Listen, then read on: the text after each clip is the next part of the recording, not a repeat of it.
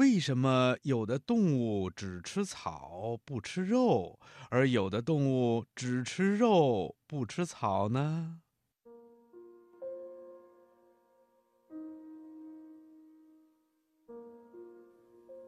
小朋友，在咱们这个星球上啊，不光生活着人类，同时也生活着许多的动物。在我们的动物朋友中，有的只吃草不吃肉，有的呢就只吃肉不吃草，比如牛啊、羊啊，还有大马、骆驼、小兔子等等动物。它们呐都是吃草的动物，而大老虎、大狮子，还有狼啊、豹子了等等，它们呐就是只吃肉不吃草的动物，是食肉类动物。那为什么这些动物不能既吃草又吃肉呢？嗯。这是由于它们的生理结构不同，所以才决定了它们只能吃草或者只能吃肉。那它们在生理上都有哪些不同呢？首先呐，是它们的牙齿不一样。小朋友，你注意过牛或者马的牙齿是什么样的吗？哼哼，好多小朋友啊，可能没有机会仔细的观察牛或者马的牙齿。那博士爷爷就告诉你吧。牛还有马等等食草类动物的牙齿啊，是扁平的。它们跟食肉动物的牙齿啊，可是有着很大的不同。那食肉动物的牙齿是什么样的呢？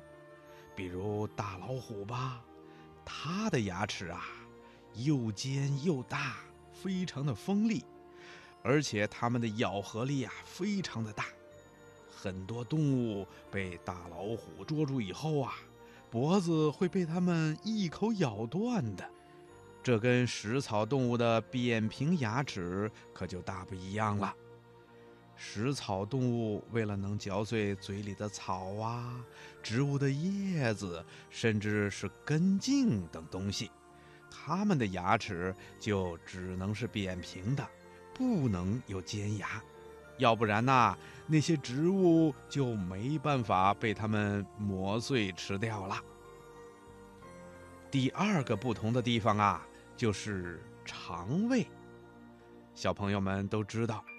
不管是动物也好，还是人类也好，我们吃进嘴里的食物啊，都要进入我们的肚子里，进行消化吸收，才能够变成我们人体或者动物生长所需要的营养。食草动物大多都有两个以上的胃，这两个胃啊，一个是用来当食物储藏袋的。一个呢是用于消化食物的，比如牛吧，可能小朋友们还不知道，牛的肚子里呀可不止两个胃，牛啊一共有四个胃室，也就是牛的胃分成好几个房间，用来存放消化到不同程度的食物。这四个胃呀，分别是瘤胃。网胃、半胃和皱胃，这四个胃啊，有着不同的功能，主要是为了更好的消化吃进它肚子里的草的。